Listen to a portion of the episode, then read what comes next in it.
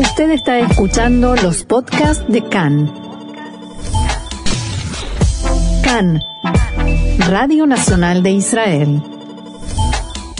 Hemos hablado en este tiempo del coronavirus desde muchos aspectos, empezando por el médico, digamos, el tema de la salud, de las vacunas, del efecto psicológico del encierro. Hemos hablado de tantas cosas que tienen que ver con el corona, pero vamos a tocar un enfoque que hasta ahora no, hacia donde no habíamos mirado y que también tiene que ver de algún modo con la salud, pero sobre todo con nuestra alimentación y qué pasó con nuestra alimentación y nuestras, nuestros hábitos alimenticios durante todo este tiempo de encierros y de coronavirus. Y para eso vamos a contar con una muy valiosa ayuda porque ya está en línea con nosotros Nurit Polak, que es nutricionista. Nurit, shalom y bienvenida acá en español. Hola, gracias. Nurit está en Tel Aviv aparte. ¿Cómo estás, Nurit? Te saludo yo también. Bien, gracias. ¿Cómo están? Bien, muy bien. Bien, Nurit, queríamos preguntarte para comenzar, eh, ¿cuáles son los principales efectos que los profesionales de la nutrición han observado en este tiempo como consecuencia de todo lo que hemos vivido por culpa del coronavirus? Sí, bueno, principalmente el estrés, el estrés que es em, en, todos los aspectos, en la parte psicológica, en la parte emocional y también se ha visto afectada en la parte de la comida, que recién ahorita, después de dos años de la pandemia, recién se está empezando a ver todo el efecto en, la parte de la nutrición, que también desde el principio nosotros nutricionistas decíamos de la importancia de comer. Eh, sano, también para mantener el sistema inmunológico fuerte. Y, hoy se está viendo mucho, eh, muchas enfermedades que existían, que han empeorado, como presión, como obesidad, como eh, diabetes, eh, problemas hormonales. No se puede separar el tema del estrés cuando nosotros estamos estresados, especialmente que nos faltan todas esas hormonas, ¿no? Que nos decían al principio no se abracen con nadie y está mm. la, hormona de la oxitocina, que es algo que, nos hace sentir bien. Entonces, el hecho de no abrazarnos con, con nuestros familiares, con nuestros amigos, nos ha hecho tener una falta de esas hormonas que nos ha hecho llegar a buscar esa sensación con la comida. Sí, chocolate, galletas, panes y también todo está conectado, ¿no? Entonces la falta de tiempo eh, eh, fuera de la casa o, los que eh, estamos trabajando desde la casa, no podemos ir al trabajo, entonces estamos en la casa con los niños y no hay tiempo de cocinar, entonces comemos este, esas comidas que ya están pre preparadas, que las calentamos y ya, entonces todo, todo, todo está conectado con todo y, y desde siempre se ha sabido que la parte psicológica y emocional está muy, muy conectada con la comida. Eh, ha crecido mucho la ansiedad, ha crecido mucho, especialmente en los niños, los niños eh, eh, que hablan, ¿no? Que inclusive yo tengo una niña de casi siete años y cuando juega con sus amigos hablan del corona, eh, cómo, cómo se hacen el examen y, y, ha sido un cambio súper eh, drástico y creo que recién estamos empezando a darnos cuenta de, todos los efectos fuera del corona en sí, estamos empezando a ver los efectos en otros aspectos, ¿no? Nurit, eh, ¿qué más? O sea, eh, ¿esto ha, afectado eh, más que nada a los niños? Es decir, personas que, que ven cambiada toda su forma de vida, inmediatamente van hacia la comida y esto, ¿en qué medida afecta a los niños? Los niños especialmente, yo pienso que nos ha afectado a todos, de todas las edades, pero creo que más, más a los niños y a las personas adultas, ¿no? Las personas adultas, eh, empiezo por eso, que es que ellos, personas que estaban empezando a como que a, dejar de trabajar y, disfrutar de los nietos, entonces se han quedado en la casa y hay una depresión muy, muy grande en, la tercera edad. Y en los niños eh, que se están recién desarrollando en la parte social, y de pronto no, no pueden ver a sus amigos y no entienden, porque nosotros, inclusive nosotros que somos adultos, todavía no hemos tenido la capacidad de entender hasta el final lo que hemos vivido, porque recién estamos saliendo, Dios mediante que ya sea el final, pero, pero nuestros, los niños no, no entienden qué está pasando, no tienen las herramientas para, para lidiar emocionalmente.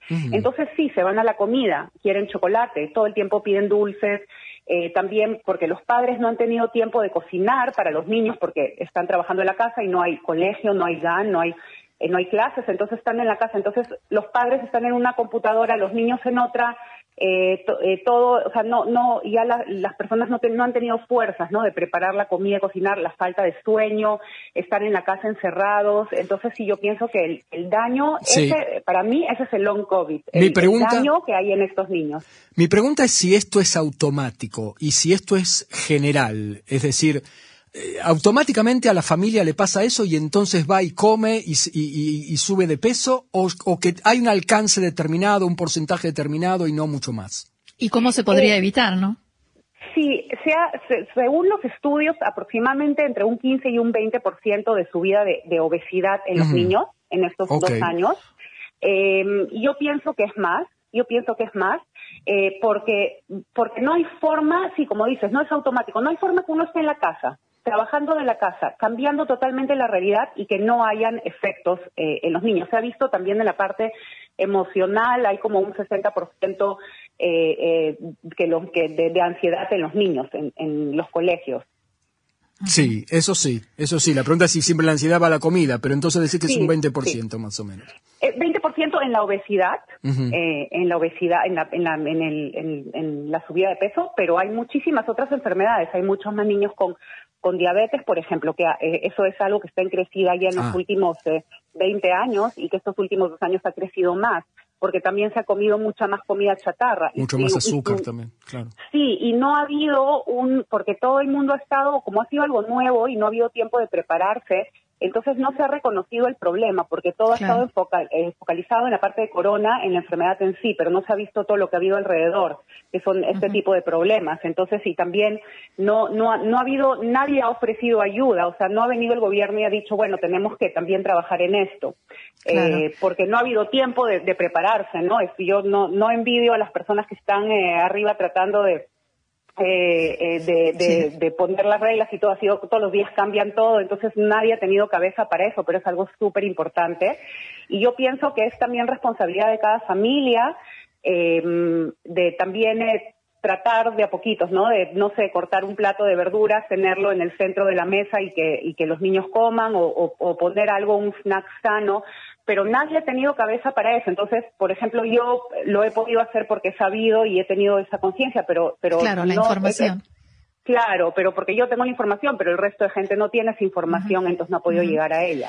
Ahora, Nurit, desde un aspecto quizás un poco más positivo, ¿cómo nos puede ayudar lo, lo que comemos a enfrentar el coronavirus eh, en particular. Puede ayudar en, muchos aspectos de la salud, pero ¿cómo nos puede ayudar eh, a enfrentar esto que afecta al mundo entero, que es el coronavirus, y también la vacunación, que es algo completamente extraño para el cuerpo, que de pronto eh, nos están dando una, dos, tres o en, en muchos casos cuatro dosis? ¿Cómo la alimentación puede colaborar para que, para que podamos enfrentar esta situación? Muchísimo, es impresionante. Mira, eh, te cuento que está, ya hay investigaciones que dicen que el 70% de los cánceres están, están eh, relacionados con comida. O sea, imagínense, el 70% es un montón. Con el corona es lo mismo. Primero, eh, hay que comer verduras y frutas, es algo que se dice y se repite todo el tiempo, pero es tan básico y tan cierto. Tomar agua, y, comer legumbres y, y comidas y carbohidratos integrales, eh, arroz integral y, y eh, por ejemplo, eh, la quinoa, que es de Perú, de donde soy yo y, que es súper sana. Mm. Y algo muy importante que a mí hasta me, puedo decir que me, que me frustra mucho que no han hablado de la importancia de los, por ejemplo, de la vitamina D. Hay estudios que el 96 o 98% de personas que tenían suficiente vitamina D no llegaban a tener enfermedad eh, eh, difícil eh, con el corona. Entonces, algo súper simple como vitamina D que, que tantos doctores ni siquiera llaman, yo veo muchos pacientes que tienen vitamina B baja y los doctores ni siquiera los llaman a decirles. Y lamentablemente han habido muchos casos eh, eh, tristes de corona, pero también eh, de la vacuna, han habido muchos efectos de la vacuna que los doctores recién están, recién el Ministra de Briut sacó el, el, el DOG de, de octubre, que se ven todos los sí, de los efectos, sí. También ahí también se puede trabajar con suplementos, limpiando el cuerpo, reforzando, haciendo un poco de limpieza para el hígado, comiendo comidas sanas, eh, eh, que son otra vez, ¿no? Las verduras, que es algo que la gente habla, sí, hay que comer verduras, pero es tan importante comer entre 7 y 9 porciones de verduras al día que solamente hacer eso ya puede mejorar muchísimo la salud. Un suplemento de magnesio que también nos relaja y nos ayuda a dormir mejor. Dormir mejor también nos va eh, aumentar el nivel de las hormonas buenas, eh, eh, de, la serotonina, nos va a hacer sentir mejor, nos va a dar más energía también para tener esas ganas de cocinar algo, también está, está o sea, influye cómo dormimos, también lo que escogemos comer. ¿Cuánta conciencia hay, eh, Nurit? A mí me da la sensación que estás diciendo cosas, salvo cosas muy especializadas como el magnesio o cosas así, que, que mucha gente ya sabe, ya, ya está en, en la conciencia pública, se habla mucho de esto en los medios. ¿Cómo lo ves vos? ¿Hay conciencia o no? Mm, hay, pero no hay. O sea, la gente lo sabe. Por ejemplo, la vitamina C que es algún suplemento súper común, o el magnesio, que el noventa y pico por ciento de la población estamos deficientes en magnesios porque es porque hoy día las tierras donde crecen eh, eh, las, verduras no hay no hay ya no están ya no hay tantos minerales. Entonces un suplemento tan simple y tan barato como el magnesio, como la vitamina C, que se puede tomar y puede reforzar el sistema inmunológico, lamentablemente la gente no lo hace, no hay conciencia, la gente lo sabe, pero llegar a ir a la a la tienda, el naturista o a la farmacia y comprarlo y tomarlo, hay mucho. Y también con la vitamina D. Yo veo muchos pacientes que, como dije, ¿no? que tienen falta de vitamina D, que eso se puede medir. La vitamina C eh, no, no se mide en los exámenes eh, comunes del Cupatjolín. El magnesio se mide, pero es en, el plasma y no en la célula en sí, entonces tampoco se sabe exactamente. Pero lamentablemente la gente no ha recurrido a los suplementos porque otra vez no han hablado. Nurit, y eh, todos sabemos eh, esto que decías de comer verduras, comer frutas, pero ¿cómo cocinarlas? Tampoco hay mucha conciencia, ¿no? Porque si eh, como papas fritas, es cierto que no estoy comiendo grasas, carne, pero tampoco es algo muy sano. Entonces, sí, bueno, ¿hay, ¿hay dónde aprender esto? Sí, bueno, sí, por supuesto que sí. Es, uno puede meterse a internet, inclusive las cosas más simples, los, hoy día en Google es, es, se puede encontrar mucha información sobre eso, pero obviamente si uno quiere cambiar su, su forma de comer y mejorar su salud, obviamente uno puede ir a un especialista, eh, pero, pero la información está ahí afuera y el que quiere puede llegar a ella, porque no es, o sea, es súper común, ¿no? Como, como me preguntaron hace un rato, o sea, ¿hay conciencia o no hay conciencia? O sea, la gente lo sabe, pero no llega al punto de tomar la decisión. No cae la ficha. Sí, ahora, las verduras y, para cómo cocinarlas, las verduras crudas van a tener mucho más eh, cantidad de vitamina, de ciertas vitaminas que, que, se pierden cuando se calientan, pero hay otras, por ejemplo, el, el licopeno del tomate se, se vuelve mucho más eh, potente cuando se calienta. Entonces, es, depende también ah. eh, cada verdura, eh, pero yo digo, lo mejor es escuchar al cuerpo y hacer un balance. Obviamente, si alguien no tiene problemas eh, en el sistema digestivo, entonces comer la mayor cantidad de las verduras crudas va a ser mejor porque vamos a recibir más enzimas, vamos a recibir más nutrientes, más vitaminas. Eh, los minerales no se pierden cuando se calientan, entonces eso sí lo vamos a recibir también en sopas. Y ahora que estamos teniendo este clima frío, hay que también escuchar al cuerpo y comer más guisos de verduras, más sopas, más verduras al vapor.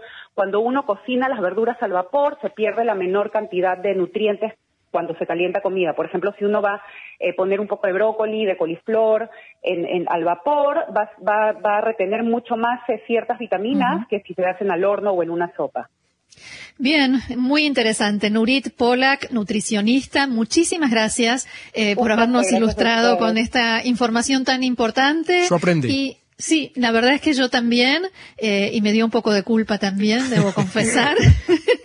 Así que te agradecemos mucho y será hasta la próxima. Muchísimas gracias a ustedes. Gracias, Nurit. Shalom.